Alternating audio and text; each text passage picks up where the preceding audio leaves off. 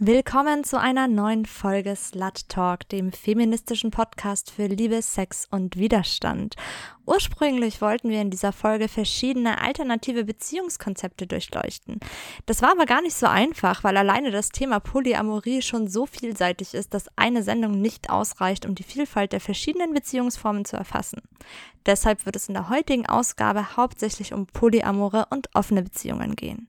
Wir haben in dieser Sendung ein Interview mit der Bloggerin Cosima Siegling von Cosi Life vorbereitet, die uns ein bisschen über ihre polyamore Lebensweise erzählt. Außerdem spreche ich im Talk mit Jule und Nicole vom Slutwalk München über unsere Erfahrungen mit offenen Beziehungen und Eifersucht. Und zu guter Letzt gibt es ein Beziehungsquiz zum Mitraten, hinterlegt mit spannenden wissenschaftlichen Fakten rund um das Thema Beziehung und Polyamorie. Lasst uns keine Zeit verlieren, sondern direkt einsteigen. Ich übergebe an unseren rasenden Reporter Momo. Hallo, hier ist Momo vom Slutwalk München Team. Ich bin gerade am Skypen mit Cosima Siegling. Cosima kenne ich seit zwei Jahren durch das Z2X Festival in Berlin. Cosima betreibt einen Blog namens Cosi Life. Dort bezeichnet sie sich selbst als Love-Aktivistin und als polyamorous, pansexuelles Unicorn. Vielen Dank, dass du dir Zeit nimmst, Cosima. Hi Momo, ja, danke, dass ich bei eurer Radiosendung dabei sein darf. Ich freue mich schon. Es kann sein, dass nicht alle unsere ZuhörerInnen wissen, was eigentlich pansexuell bedeutet. Magst du das uns nochmal erstmal kurz erklären? Ja, gern. Also früher, so als Teenager, habe ich, ist mir, oder ist mir als erstes der Begriff bisexuell ähm, sozusagen entgegengekommen und habe mich damals auch als bisexuell identifiziert, was einfach heißt, dass ich quasi an Männern und Frauen interessiert war. Und später habe ich aber irgendwie gemerkt, so ganz finde ich diese Kategorisierung von nur Männer und Frauen einfach nicht so passend. Und ich glaube, es gibt einfach mehr Geschlechter und ähm, daher ist pansexuell sozusagen ein erweiterter Begriff. Im Pan oder auch Omni wird das manchmal genannt, ähm, bezeichnet sozusagen alle, also mehr als auch zwei Geschlechter. Das heißt, ich ähm, fühle mich von allen Geschlechtern angezogen und finde jetzt den Begriff pansexuell passender für meine sexuelle Orientierung. Ja, sehr spannend. Magst du uns vielleicht gerade verraten, wie dein aktueller Beziehungsstatus auf Facebook ist? Also offiziell auf Facebook habe ich, glaube ich, gar keinen Beziehungsstatus angegeben. Aber ich, soweit ich weiß, kann man auf Facebook ziemlich viele verschiedene Optionen inzwischen auswählen und bestimmt auch Polyamor oder in einer polyamoren Beziehung. Und so würde ich auch meinen Beziehungsstatus sehen. Ich bin sozusagen in einer polyamoren Beziehungskonstellation. Das ist so der Begriff, den wir am meisten benutzen. Äh, genau, auf den Begriff würde ich gerade kurz eingehen. Ähm, oftmals kennen die Leute eher den Begriff polygam. Wo ist denn der Unterschied zwischen Polygam und Polyamor? Ja, Polygam bedeutet, dass die Menschen verheiratet sind oder es zumindest eine Art von Heiratsritual gab. Und normalerweise gibt es auch sozusagen einen ähm, dominanten Partner in dieser Beziehung, der bestimmt, wer in das Beziehungsgeflecht kommt und wer nicht. Und Polyamor ist einfach da sozusagen ein bisschen flexibler und offener und braucht auch kein Heiratsritual. Es sind sozusagen, genau, also es können verschiedene Geschlechterkonstellationen sein. Das kann hierarchisch sein, muss es aber nicht und ist vielleicht so ein bisschen der modernere Begriff dafür, wie jetzt verschiedene nicht monogame Beziehungen gelebt werden und ähm, ist auch eine Mischung eben aus dem Wort Poly, was viel bedeutet, und Amor, was einfach Liebe bedeutet. Ja, spannend. Ehrlich gesagt wusste ich das auch gar nicht.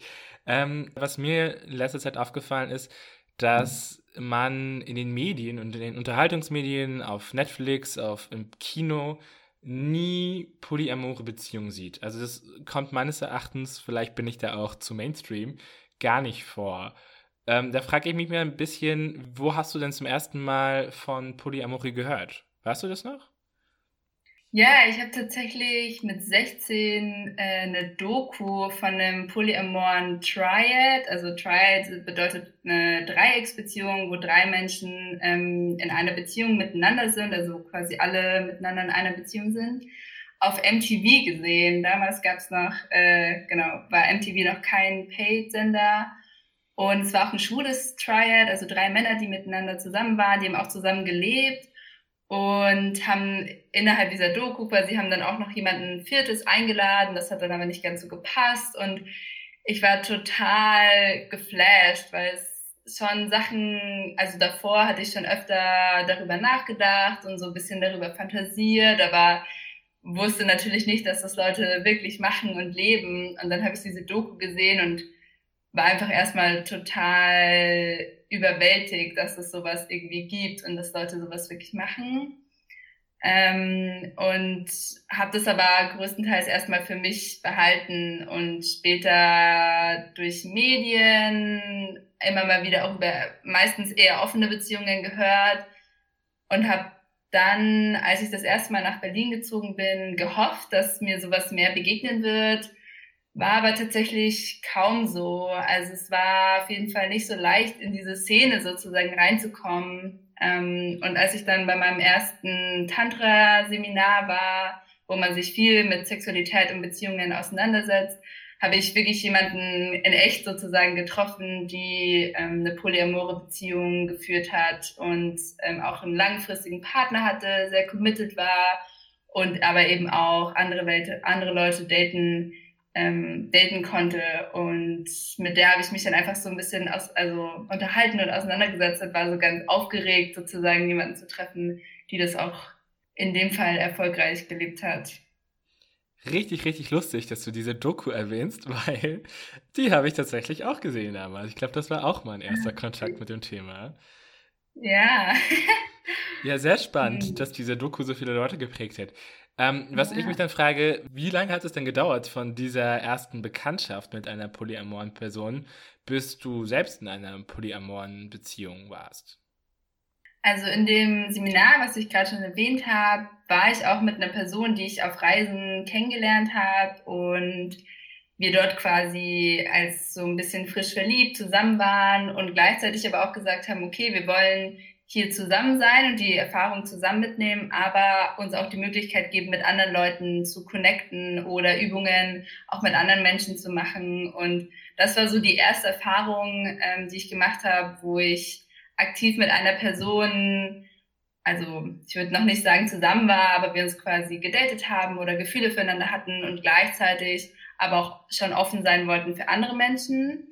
Ähm, aber das war sozusagen vor allem in diesem Rahmen vom Reisen und nicht so richtig in den Alltag eingebunden sein und auch eher eine kurze Zeit. Und dann vor ungefähr drei Jahren habe ich dann aktiv das erstmal auch so gesagt, ja, ich will polyamor sein und ich will so leben und ich möchte keine monogame Beziehung. Und wenn ich dann Leute kennengelernt habe oder wenn ich ähm, die daten wollte, habe ich das auch versucht so zu kommunizieren, was am Anfang ziemlich unelegant war, weil ich noch gar nicht so viel Worte kannte oder gar nicht richtig wusste, wie spreche ich das jetzt am besten an.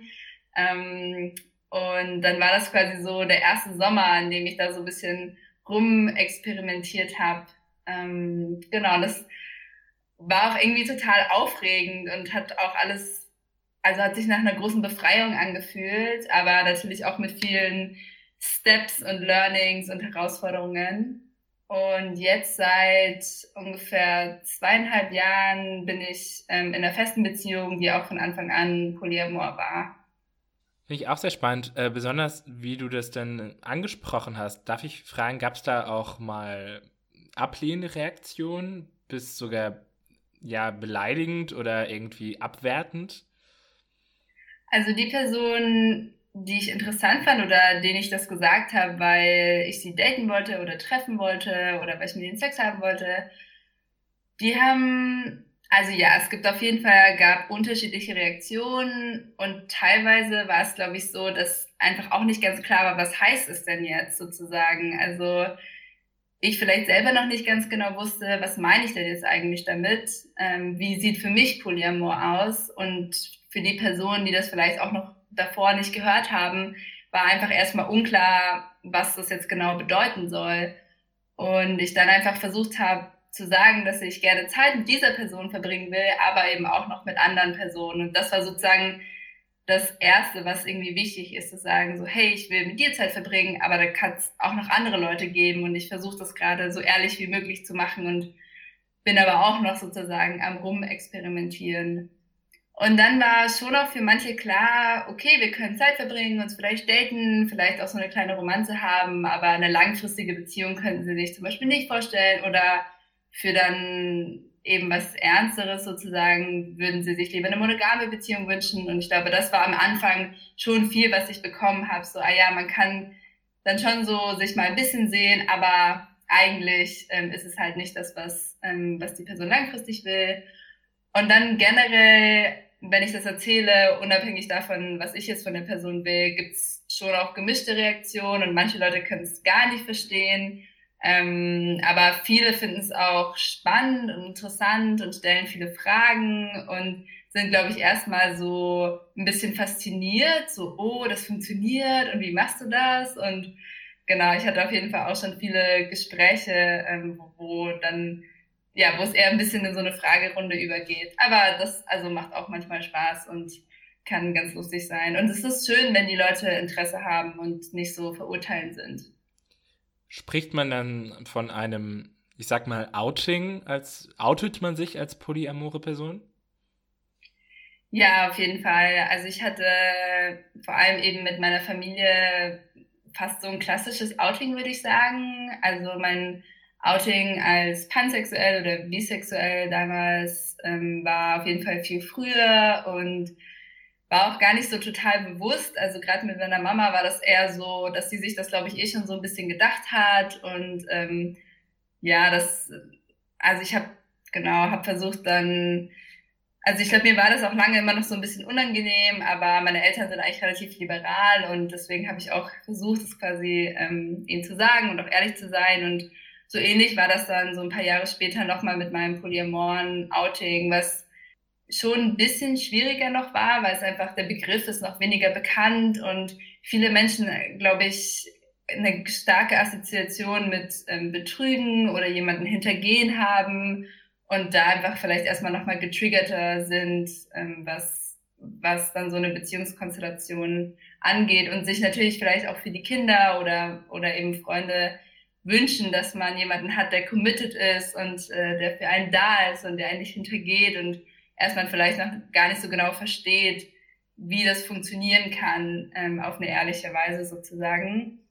Aber ja, ich habe wirklich das sozusagen so in einem richtigen Outing ähm, meiner Mama dann auch nochmal gesagt. Und das hat auf jeden Fall auch ein bisschen gedauert, bis wir da ganz entspannt drüber reden konnten. Vor allem, weil ich auch, glaube ich, einfach noch ein bisschen gebraucht habe, zu verstehen, was heißt das jetzt genau für mich und was gibt es irgendwie für Begriffe, die ich jetzt benutze und die musste ich vielleicht auch erstmal erklären. Und ja, aber nach einer Zeit haben also beide meine Eltern auch irgendwie Interesse daran gezeigt, mehr darüber zu lernen oder haben mich dann eben auch über meine unterschiedlichen Partner gefragt und ähm, das war total schön für mich sozusagen dann langsam auch mehr im Gespräch zu sein mit meinen Eltern darüber aber ansonsten, ja, ich glaube, es ist tatsächlich ähnlich. Also oft, wenn man eben gefragt wird, ja, und datest du gerade jemanden oder und hast du einen Freund, sind ja diese klassischen Fragen oder und bist du in einer Beziehung und dann sind es, ist es eigentlich immer wieder ein Outing, wie wenn man sich eben als nicht heterosexuell immer wieder outen muss. Was ich mich da auch frage, und ich hoffe, das ist jetzt keine zu private Frage oder naive Frage, aber würdest du sagen, dass polyamor lebende Menschen auch unserer Gesellschaft benachteiligt und diskriminiert werden? Zu einem gewissen Grad ja. Ähm, also gerade was zum Beispiel einfach Familienbilder angeht, glaube ich, sind wir einfach oft noch in einem sehr, sehr heteronormativen, monogamen Familienbild stecken geblieben. Und es gibt natürlich bestimmte gesellschaftliche Schichten oder Gruppierungen, in denen da schon viel mehr diverse Bilder, ähm, also so mehr diverse Bilder gibt. Aber grundsätzlich, gerade wenn es um Kinder geht, habe ich das Gefühl, sind viele Leute auf einmal in großer Sorge, was, ähm, was das Wohl der Kinder angeht, was man ja auch beobachtet, ähm, wenn es ums Adoptionsrecht von gleichgeschlechtlichen Paaren für Kinder gibt, dass Leute auf einmal also total absurd irgendwie darüber nachdenken, was das für Kinder bedeutet und irgendwie vergessen, was Familie vielleicht eigentlich ausmacht. Und das beobachte ich auch, wenn Leute über polyamore Konstellation reden, ähm, was, was dann ein Familienkonzept mit Kindern angeht. Ansonsten, ja, ich glaube, es gibt einfach noch ganz viel Unverständnis. Tatsächlich ist auch die Berichterstattung oft noch sehr vorurteilsbehaftet. Die Wörter werden oft nicht richtig benutzt. Und auch innerhalb der Polyamorie-Community gibt's sozusagen nochmal so ein Unterschied auch, ähm, einen sehr sexpositiven, einen sexpositiven Ansatz zu Polyamorie und, sag mal, vielleicht ein bisschen konservativeren Ansatz und auch da gibt es sozusagen innerhalb der ähm, Community manchmal so ein bisschen Auseinandersetzungen. Aber an sich, ich weiß persönlich, dass ich ziemlich privilegiert bin, dass ich sehr offen leben kann und sozusagen auch meine Eltern ähm, über mein polyamores Leben Bescheid wissen. Aber ich weiß auch von vielen Leuten, dass es tatsächlich sehr schwer ist und ähm, das fast wie so ein, eine Art Doppelleben ist oder man auf jeden Fall aufpassen muss, mit wem man darüber spricht und gerade vielleicht auch am Arbeitsplatz ähm, solche Sachen nicht unbedingt offen erzählen kann und auf jeden Fall ich glaube, für viele Leute ist es schwierig, damit sehr offen und entspannt umzugehen. Ähm, jetzt hast du das Thema Kindererziehung schon angesprochen. Kennst du denn oder bist du denn mit polyamoren Familien befreundet und wie beobachtest du das? Ja, ich kenne ein paar ähm, polyamore Paare, die auch Kinder haben.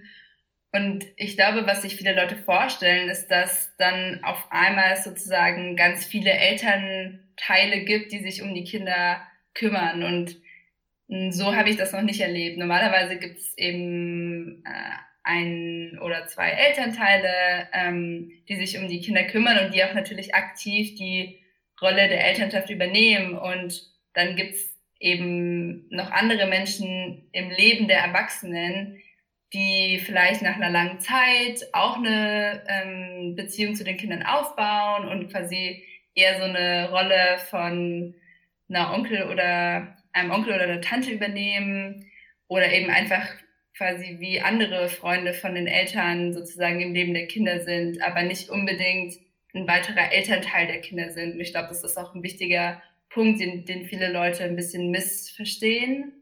Und was ich von manchen Paaren gehört habe, ist, dass es eben auch schön ist, wenn man noch andere Erwachsene im Leben der Kinder hat, die vielleicht einfach bereichernd sein können. Und wenn die natürlich auch Lust auf die Kinder haben, dann kann es ja auch was total Schönes sein.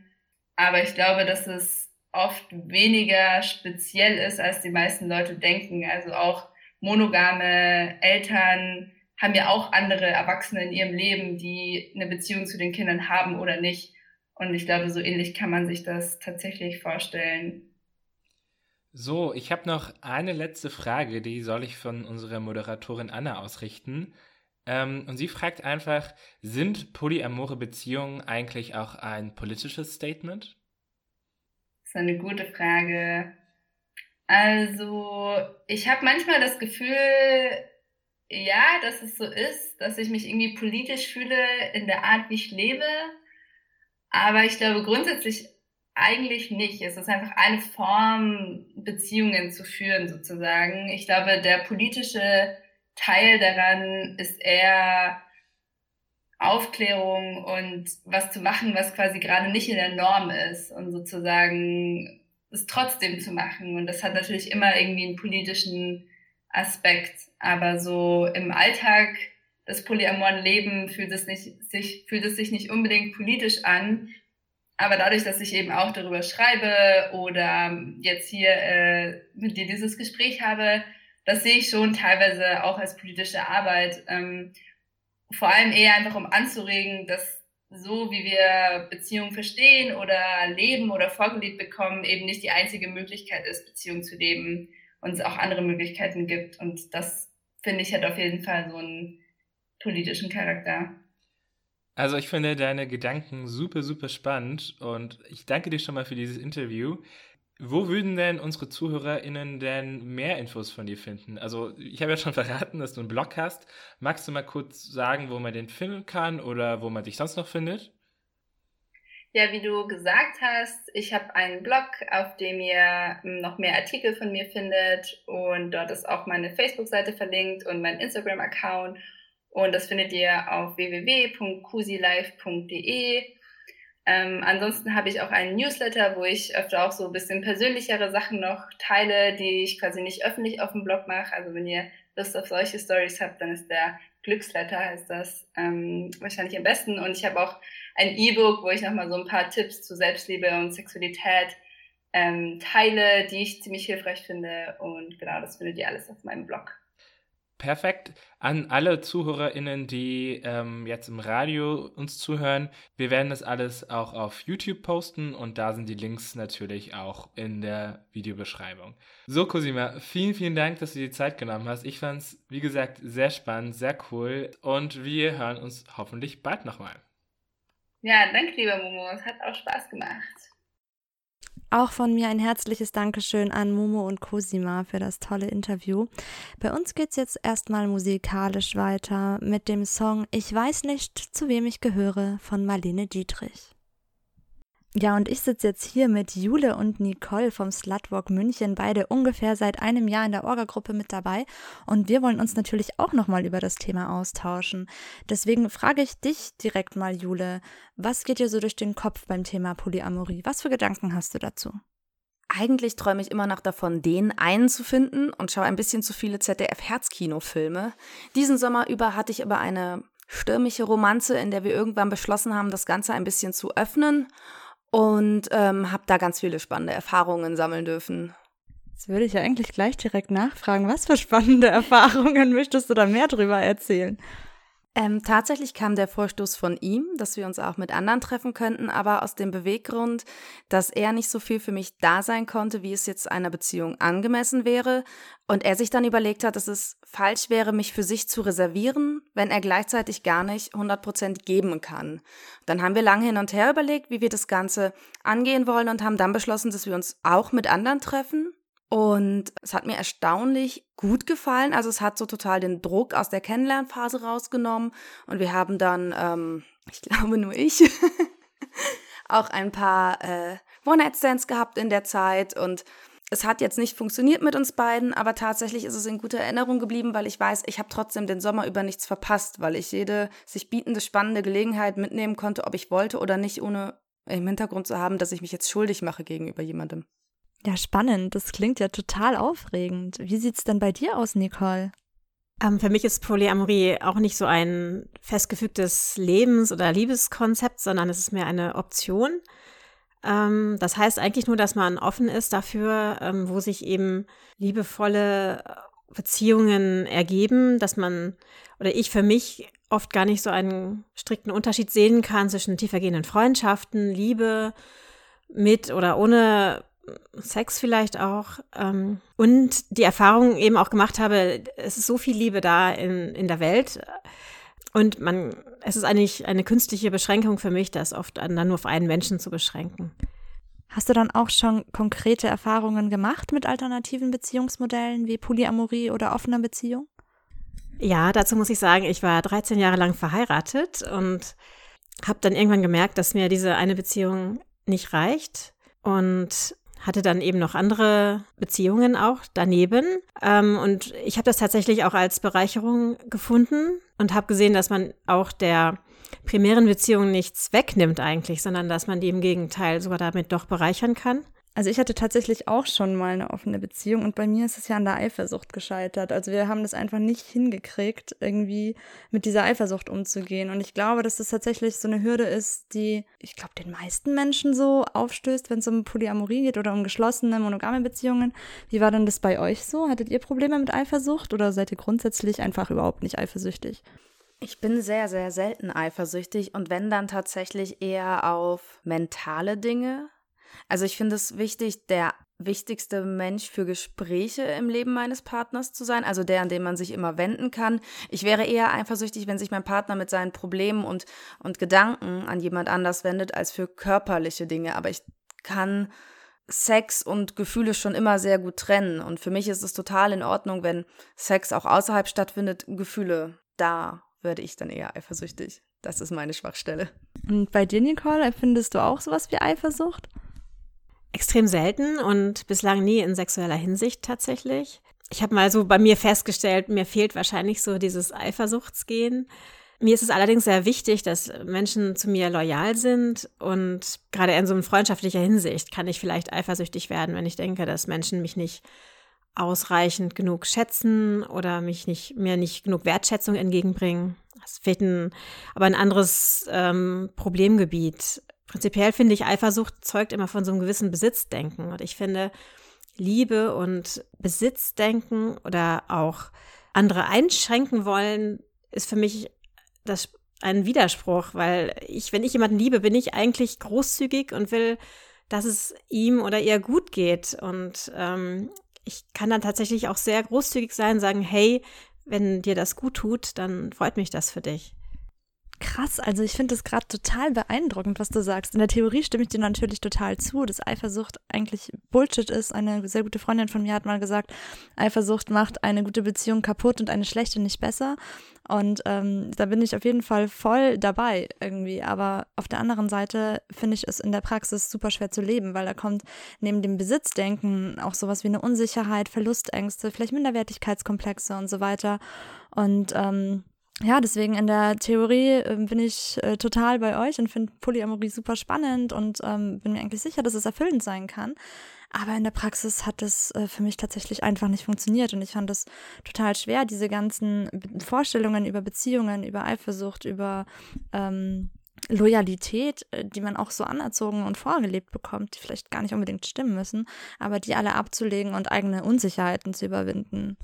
Und bei mir hat es dann letztendlich auch dazu geführt, dass ich, ähm, ja, dass es mir wahnsinnig schwer gefallen ist, mir selber sowas rauszunehmen, wie mich mit anderen Leuten zu treffen, mich vielleicht zu verlieben oder auch Sex zu haben, wenn ich gleichzeitig das meinem Partner gar nicht so von vollen und ganzen Herzen gönnen und in Anführungsstrichen erlauben kann.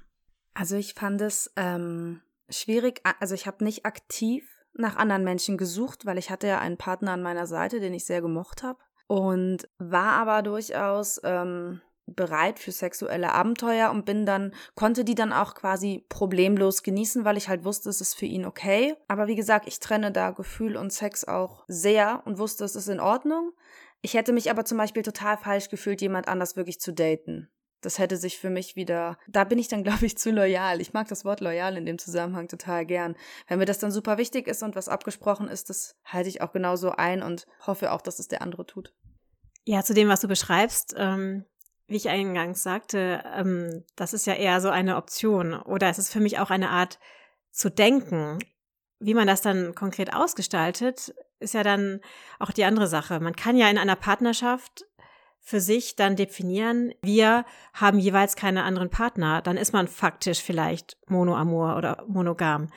Was ich bei Polyamorie halt gut finde, ist, dass man viel offener kommuniziert und dass man in jedem, jeder Beziehung, in jedem Kontext immer abtestet, wo sind meine, wo sind deine Grenzen, was ist, wo ist unser Konsens? Und wenn der Konsens ist, wir haben keine anderen Liebhaber, dann ist das auch okay. Für mich ist das so ein bisschen wie wenn Menschen sagen, sie sind pansexuell. Das heißt ja nicht, dass sie ständig Sex mit allen möglichen Geschlechtern oder Geschlechtsidentitäten haben. Das impliziert ja eher so eine gewisse Offenheit oder eine Art zu denken vielleicht. Oder dass man sich von gewissen Normen lösen möchte. Ähm, wie man das dann aber konkret ausgestaltet und wenn man die eine tolle Beziehung hat, vielleicht hat man gar keinen Bedarf an mehr oder auch gar keine Kapazitäten mehr, ähm, dann ist das ja auch komplett in Ordnung. Der Vergleich mit der Pansexualität gefällt mir total gut und ich stimme dir absolut zu. Also ich glaube, es ist echt ein großes Problem, dass man in monogamen geschlossenen Beziehungen gar nicht so viel kommuniziert darüber, was man sich wünscht oder wie man sich das vorstellt, sondern quasi man so vom Common Sense davon ausgeht, so und so wird es halt gemacht. Wir äh, sind jetzt zusammen, dann irgendwann ziehen wir zusammen, dann heiraten wir, kriegen Kinder, bauen ein Haus und so weiter und so fort. Also dieses gesellschaftliche Konstrukt Beziehung impliziert schon so viel, was eigentlich ähm, zwischen den beiden Menschen gar nicht ausgesprochen wurde. Und ich glaube auch, dass es super wichtig ist, dass man darüber spricht, auch in geschlossenen monogamen Beziehungen. Was ich aber tatsächlich auch sehr schwer fand, als ich offen gelebt habe, war neue Partner zu finden, die mit dem Konzept irgendwie sich auch identifizieren können. Also ich war jetzt nicht in so einer Szene drin oder so ähm, und habe einfach ganz in Anführungsstrichen normale Menschen kennengelernt, in die ich mich vielleicht verliebt habe oder wo ich mir hätte mehr vorstellen können. Und da dann immer wieder erklären zu müssen, wie man sich das vorstellt, wie man lebt, wie man leben möchte, dass es dann noch wen anders gibt. Da habe ich oft die Erfahrung gemacht, dass es sehr schmerzhaft ist für beide Seiten, weil es einfach viele Menschen gibt, die da komplett anders denken, aber gleichzeitig kann man Gefühle ja auch irgendwie nicht abstellen und dadurch ähm, habe ich sehr viele auch unschöne Erfahrungen gemacht. Kennt ihr das vielleicht auch? Ist es bei euch ähnlich gewesen oder war das nie ein Thema für euch? Ich hatte tatsächlich ähm, auf einer Party eine Frau kennengelernt, die in einer, sie nannte es offene Beziehung gelebt hat. Ich im Nachhinein, ein paar Jahre später, denke ich, es war wahrscheinlich eher polyamorös. Und wir hatten uns sofort so ein bisschen ineinander verguckt und haben uns dann auch gedatet. Ähm, sie hatte mir am ersten Abend aber auch direkt ihren Freund vorgestellt. Und ich war da noch etwas jünger und ein bisschen überfordert mit der Situation, dass gerade jemand mit mir knutscht, mit mir im Anschluss Händchen halt und, hält und mich Händchen haltend äh, den Partner vorstellt und dass für alle irgendwie okay ist. Und er wusste dann auch, dass wir uns treffen, ähm, hatte ihr sogar noch sein Auto für das Date geliehen. Also es war so richtig ähm, drüber gesprochen worden. Und ähm, tatsächlich hat sie mir dann so viele Forderungen an mich gestellt, weil sie die Vorstellung da nicht mochte, dass ich noch andere treffe außer ihr. Und das hat ähm, für mich unglaublich viele Fragen über die Lebensweise aufgeworfen. Ähm, also es ist wie gesagt schon ein paar Jahre her und mein erster Kontakt mit einer offenen oder polyamorösen Beziehung gewesen. Und ähm, war so an sich ganz spannend, hat mir aber sehr viel eben auch zu denken gegeben. Was erwarte ich von meiner Beziehung? Was erwarte ich von anderen? Wie viel kann ich zum Beispiel an der Stelle der Partnerin erwarten, die jetzt noch jemand anders trifft von dieser anderen Person? Also ich denke gerade, wie du es angesprochen hast, für die dritte Person kann das auch unglaublich schwierig werden. Ähm, ja, wie gesagt, ich war ja auch mal verheiratet und habe, als ich noch mit dem Vater meiner Kinder zusammengelebt habe, und zum Beispiel andere Männer kennengelernt habe, ähm, habe ich das eigentlich immer gleich sofort offengelegt. Und klar, die meisten sind dann sofort raus. Aber dann soll es halt auch einfach dann in dem Moment nicht sein. Was ich schon merke, so, ich gehe damit relativ offen um und es ist für mich tatsächlich so ein bisschen wie so ein Outing, weil ich kam mir mal so ein bisschen arglos vor und dachte, na ja, ähm, Liebe, tief, tiefergehende Freundschaft, wie will man das eigentlich so trennen? Und man hat ja auch mehrere gute Freunde manchmal, auf die ist man ja auch nicht vielleicht eifersüchtig. Und ich merke so, in so einem Umfeld wird das oft erstmal auf so was rein Sexuelles ähm, reduziert. Oder Männer denken, hey, die ist leicht zu haben oder die, oh, was hat die denn für einen Lebenswandel? Das ist für mich persönlich auch nochmal so ein Bezug zum Slutwalk tatsächlich, dass Frauen die sich vielleicht nicht nur monogam bewegen, eben auch eher dann als Schlampe gelten, wohingegen es bei Männern ja eher so sozial akzeptierter ist. Genau. Ich würde tatsächlich gerne an dieser Stelle ein bisschen Musik machen, denn danach geht es weiter mit unserem spannenden Quiz. Da freue ich mich schon total drauf. Aber bevor es soweit ist, hören wir jetzt erstmal Käthe mit ihrem Song Wahre Liebe. Da sind wir wieder und wir legen jetzt direkt los mit unserem Beziehungsquiz. Unsere Zuhörerinnen und Zuhörer können natürlich auch mitraten, aber in erster Linie geht es um euch beide, Nicole und Jule, denn ihr beide könnt auch was gewinnen. Was es sein wird, will ich jetzt aber erstmal noch nicht verraten. Also lasst euch überraschen und gebt alles. Fangen wir an mit der ersten Frage. Wenn es um Beziehungsmodelle geht, wird die menschliche monogame Beziehung gerne als die natürliche Beziehung bezeichnet. Aber wie sieht es denn in der Tierwelt aus? Wie viel Prozent aller Säugetierarten lebt tatsächlich in Zweierbündnissen? A zwischen 80 und 89 Prozent, B zwischen 25 und 32 Prozent, C zwischen 3 und 9 Prozent oder D es gibt keinen eindeutigen Fall von ausschließlich monogamem Verhalten bei Tieren. Was denkst du, Jule? Ich glaube an C, weil die Pinguine doch so doll dafür gefeiert werden, dass sie eine monogame Beziehung eingehen. Von daher gibt es ja schon mal ein Beispiel. Okay, also Jule sagt C zwischen 3 und 9 Prozent. Und was meinst du, Nicole? Ich schwanke tatsächlich zwischen C und D. ähm, ich hätte jetzt auch eher zu C tendiert. Es gibt sicherlich Säugetiere, die vorwiegend monogam sind. Aber ich glaube nicht, dass es viele sind. Okay, Nicole sagt also auch C zwischen 3 und 9 Prozent, genau wie Jule. Damit liegt ihr beide absolut richtig. Treue Zweierkonstellationen sind im Tierbereich unüblich. Eine Studie von Kleimann 1977 sagt, dass gerade mal 3% aller Säugetiere in Zweierbeziehungen leben. Lukas und Kluttenbrock 2013 kommen in ihrer aktuelleren Studie auf 9%. Allerdings muss man auch sagen, das Beziehungsverhalten von Tieren ist auch schwierig zu definieren. Man unterscheidet zwischen sozialem und sexuellem Beziehungsverhalten. Das Paaren mit mehreren PartnerInnen hat für Tiere entwicklungsbiologische Vorteile. So können weibliche Tiere den Genpool erweitern. Damit kommen wir direkt zur nächsten Frage. Die ersten Studien zum polygamen Verhalten von Tieren wurden übrigens von der Wissenschaftscommunity noch sehr kritisch aufgenommen. Eine Studie zum untreuen Verhalten weiblicher Rotkehlhüttensänger, das sind Singvögel, von Goethe und Kahle 1984 wurde ebenfalls diskreditiert. Wie wurde denn das untriebige Verhalten der Singvögelweibchen erklärt? A. Sie paaren sich nur in Notsituationen mit anderen Männchen, um so zum Beispiel an Futter heranzukommen. B. Sie wurden vom Männchen sexuell vergewaltigt. C. Sie waren verwirrt und haben bloß mit dem falschen Vogelpartner Sex gehabt. Oder D. Sie hatten gar keinen Sex mit anderen Vogelmännchen, sondern haben bloß mit ihnen getanzt. Was denkst du, Jule? Das ist alles so absurd. Wahrscheinlich war es für gedacht für Futter. A. Okay, Jule hat sich für A entschieden. Was denkst du denn, Nicole? Also ich kann ja nicht immer das Gleiche sagen wie du. Ich habe es tatsächlich jetzt auch gedacht, typisch weiblich, um durchtriebenes Verhalten. Na, sonst mache ich halt D. Dann haben sie halt nur getanzt. Ich habe tatsächlich auch A gewählt, weil ich an Adam und Eva denken musste und man uns Frauen ja von jeher unterstellt, wir sind sehr geil auf Essen. Alles klar, Jule sagt also A, sie paaren sich nur in Notsituationen mit anderen Männchen und Nicole sagt D, sie haben nur mit den Vogelmännchen getanzt und damit liegt ihr beide tatsächlich falsch.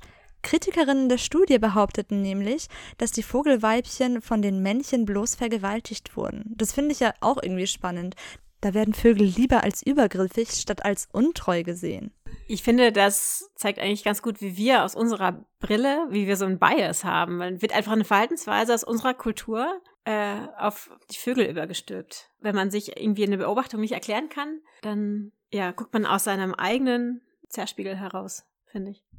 Ich frage mich auch, wie es wäre, wenn jetzt die männlichen ähm, Vögel untreu sind, ob man dann auch sagen würde, sie werden von den Weibchen vergewaltigt oder nicht. Also es ist auch irgendwie schon wieder so sehr geschlechtsspezifisch. Das stört mich schon wieder. Mich stört dieses schlechte Bild der weiblichen Sexualität. Wieso ist es immer so abwegig, dass, egal ob weibliche Menschen oder weibliche Tiere, vielleicht Frauen oder Weibchen gerne Sex haben? Da stimme ich dir absolut zu. Und wir kommen jetzt in unserem Quiz zu menschlichen Beziehungen. Historisch spielt die Polygynie die größte Rolle. Hierbei hat ein Mann mehrere offen gelebte Beziehungen zu Frauen. Hier erinnert man sich an den Begriff Harem. Wie viel Prozent aller anthropologisch bekannten Zivilisationen tolerierten denn Polygynie? A. 5 Prozent, B. 55 Prozent, C. 85 Prozent oder D. 98 Prozent. Jetzt habe ich die letzten paar Male immer Jule zuerst gefragt, was ja eigentlich total unfair ist. Deswegen frage ich diesmal dich, Nicole. Was denkst du? Aber das ist nur, dass ein Mann mehrere Frauen hat, nicht umgekehrt, oder? Genau. Nehme ich mal so was Mittleres. 55 Prozent. Nicole sagt B, 55 Prozent. Was denkst du, Jule? Ich glaube, ich nehme C mit den 85 Prozent, weil eigentlich wird ja dann auch das männliche Fremdgehen toleriert. Und das ist ja in sehr vielen Gesellschaften okay. Jule entscheidet sich also für C, 85 Prozent, und damit liegst du sogar richtig. Tatsächlich sind und waren laut White et al. 1988 85 Prozent aller der Anthropologie je bekannten Zivilisationen polygyn. Teilweise gibt es bis heute noch Polygynie. Ein bekanntes Beispiel sind die Mormonen in den USA, aber auch afrikanische und nahöstliche islamische Länder erlauben Polygynie. Das Gegenteil, wenn eine Frau mehrere männliche Partner hat, nennt sich übrigens Polyandrie und kommt deutlich seltener vor, aber immer noch in Ländern wie Indien, Bhutan, im Kongo oder in Nigeria.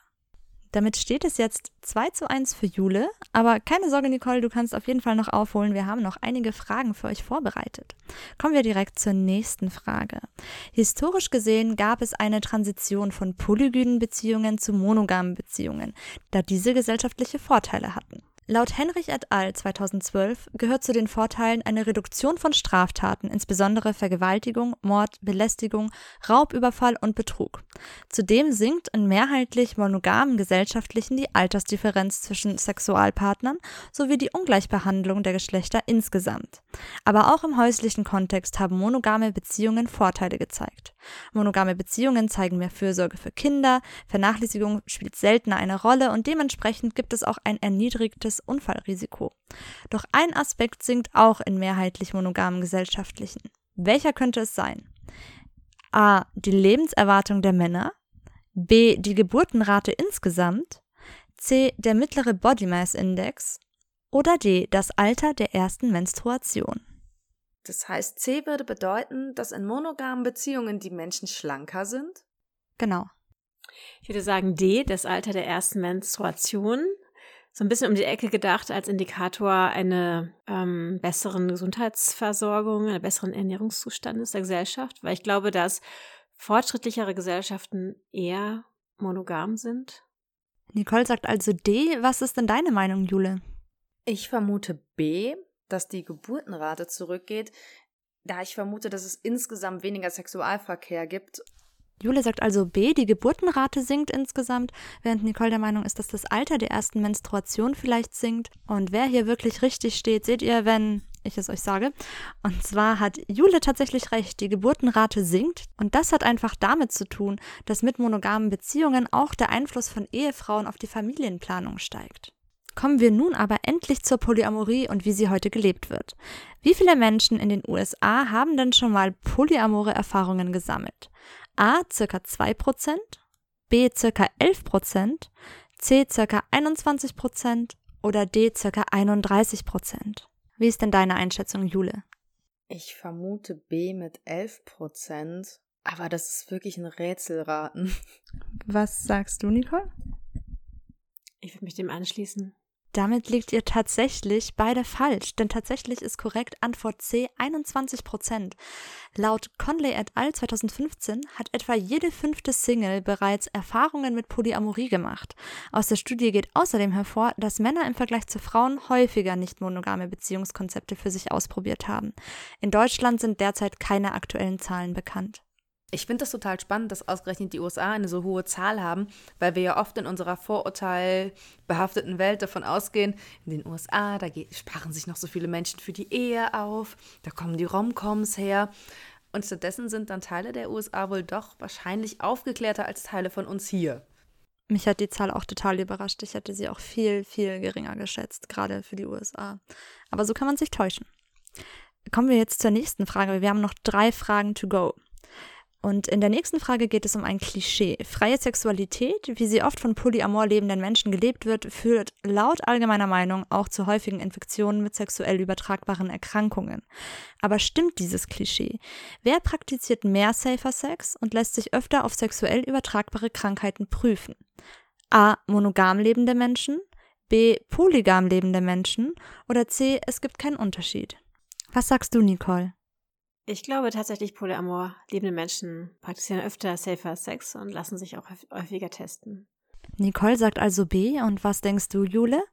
Ich muss da dasselbe wählen wie die Nicole, weil ich glaube, gerade durch Begriffe, die aus Sex and the City geprägt worden sind, wie die serielle Monogamie oder ähnlichem, ist die Verbreitung von Geschlechtskrankheiten und ähnlichem doch mit einer gewissen Naivität gegeben im Vergleich zu den sich oft den Risiken bewussten polyamorosen Menschen. Julia und Nicole sagen also beide B. Polygam lebende Menschen lassen sich häufiger auf sexuell übertragbare Krankheiten prüfen und praktizieren häufiger Safer Sex. Und damit liegt ihr beide tatsächlich richtig, denn polygam lebende Menschen sprechen laut einer Studie von Conley et al. 2015 offener über ihr Sexualverhalten mit ihren aktuellen SexualpartnerInnen und verhindern so allein schon Ansteckung. Sie benutzen aber auch häufiger Kondome bei Vaginal- und Analverkehr und lassen sich häufiger auf sexuell übertragbare Krankheiten screenen. Bei Monogamie kommt es wegen verschweigter Untreue, mangelnder Kommunikation, falschem Sicherheitsgefühl und häufigen seriellen Partnerwechsel häufiger zu sexuell übertragbaren Erkrankungen. Nicht zu unterschätzen ist aber auch eine erhöhte Awareness. Also Jule, ich fand das total cool, was du gerade gesagt hast mit der seriellen Monogamie. Du hast es eigentlich genau richtig schon erklärt. Damit steht es jetzt 4 zu 2 für Jule. Zwei Fragen kommen noch. Es ist also noch alles offen. Nicole, du kannst Jule noch einholen. Bin gespannt, ob wir uns das Geschenk auch teilen können, wenn du mich noch einholst. ja, dann lasst euch mal überraschen. Aber jetzt kommen wir erstmal zur vorletzten Frage. Was unterscheidet das Konzept der Beziehungsanarchie von Polyamorie? A. Beziehungsanarchie betont die Möglichkeit, schnell wechselnde SexualpartnerInnen ohne emotionale Bindung zu haben, ähnlich wie das Konzept der freien Liebe zur Zeit der sexuellen Revolution. B. Beziehungsanarchie unterscheidet nicht zwischen Freundschaften und Liebesbeziehungen, sondern stellt alle Beziehungen auf eine Ebene, ohne diese zu kategorisieren. Oder C. In der Beziehungsanarchie einigen sich zwei Partner darauf, dass sexuelle und romantische Beziehungen außerhalb der Zweierbeziehung erlaubt sind, man seinen Partner oder seiner Partnerin aber nicht davon erzählt. Was denkst du, Jule? Ich finde die Frage gerade richtig schwer, weil ich eigentlich immer davon ausgegangen bin, dass jetzt zum Beispiel bei Antwort C, ob man darüber spricht oder nicht, mit wem man eventuell geschlafen hat, dass das einfach ein Vereinbarungspunkt ist, den jedes Paar miteinander ausmacht. Dann wähle ich B. Jule sagt also Antwort B. Und was denkst du, Nicole? Ich nehme auch B.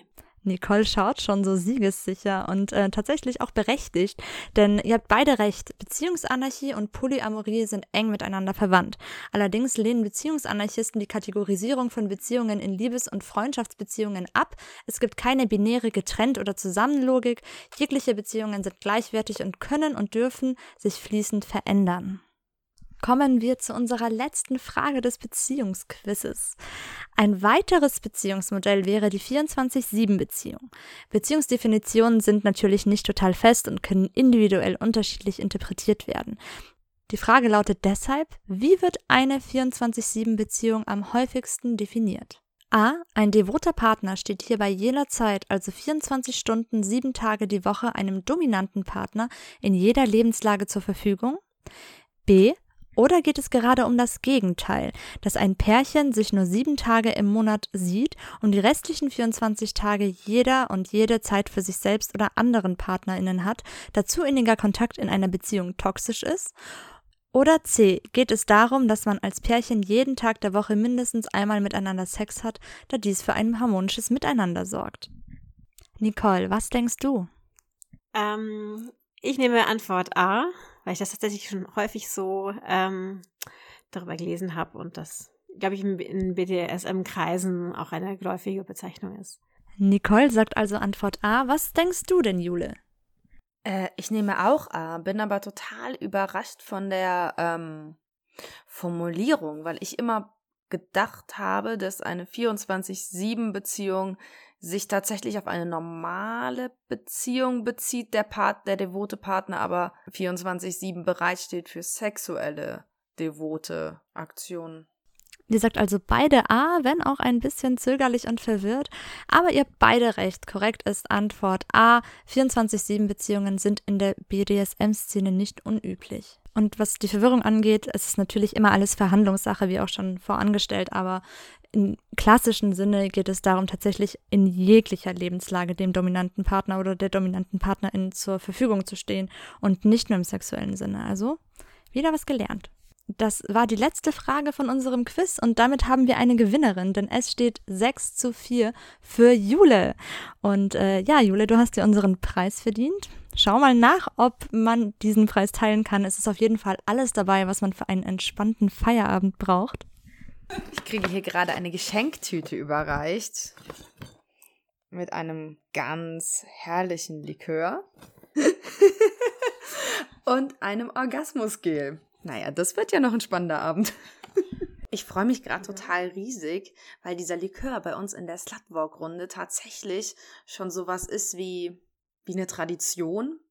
Das Mut antrinken, bevor wir beim bei der Slutwalk-Demo am Marienplatz auf die Bühne steigen, aber auch äh, die gemeinsam geteilte Flasche bei Geburtstagen. Das ist dann so ein bisschen wie unsere Friedenspfeife. Herzlichen Glückwunsch, liebe Jule. Ich hoffe, du hast ganz viel Freude mit deinem Präsent und kannst vielleicht das ein oder andere auch noch mit Nicole teilen. Wie sieht es denn bei euch zu Hause aus, unsere Hörerinnen und Hörer? Habt ihr die Fragen alle richtig beantwortet oder welche Fragen waren für euch etwas schwierig? Was habt ihr vielleicht Neues gelernt? Schreibt uns doch in die Kommentare auf YouTube, denn diese Sendung wird natürlich nach Ausstrahlung auf unseren YouTube-Kanal gestellt oder schickt uns eine E-Mail an slutwalkmünchen at googlemail.com. Ihr findet uns auch auf Facebook. Auch dort sind wir unter Slutwalk München zu finden und auch dort könnt ihr uns jederzeit eine Nachricht schreiben für Fragen, Kritik oder Anregungen oder auch wenn ihr einfach nur bei uns mitmachen wollt. Wir freuen uns auf jeden Fall über Zuwachs sowohl beim Slutwalk München als auch hier beim Slut Talk, dem feministischen Podcast für Liebe, Sex und Widerstand. Und ja, wir hören uns das nächste Mal im Dezember und zwar am zweiten Weihnachtsfeiertag. Das ist der 26. Dezember um 21 Uhr auf Radio Lora 92.4. In dieser Sendung wollen wir uns zu einer entspannten Talkrunde treffen und verschiedene Meinungen austauschen, was uns gerade so bewegt. Das Ganze hinterlegt mit toller Anti-Weihnachtsmucke.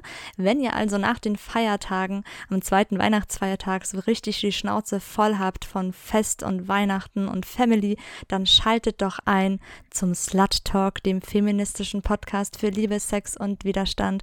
Ich freue mich auf euch und bedanke mich bei allen, die zugehört und mitgewirkt haben. In diesem Sinne, Gute Nacht und bis zum nächsten Mal.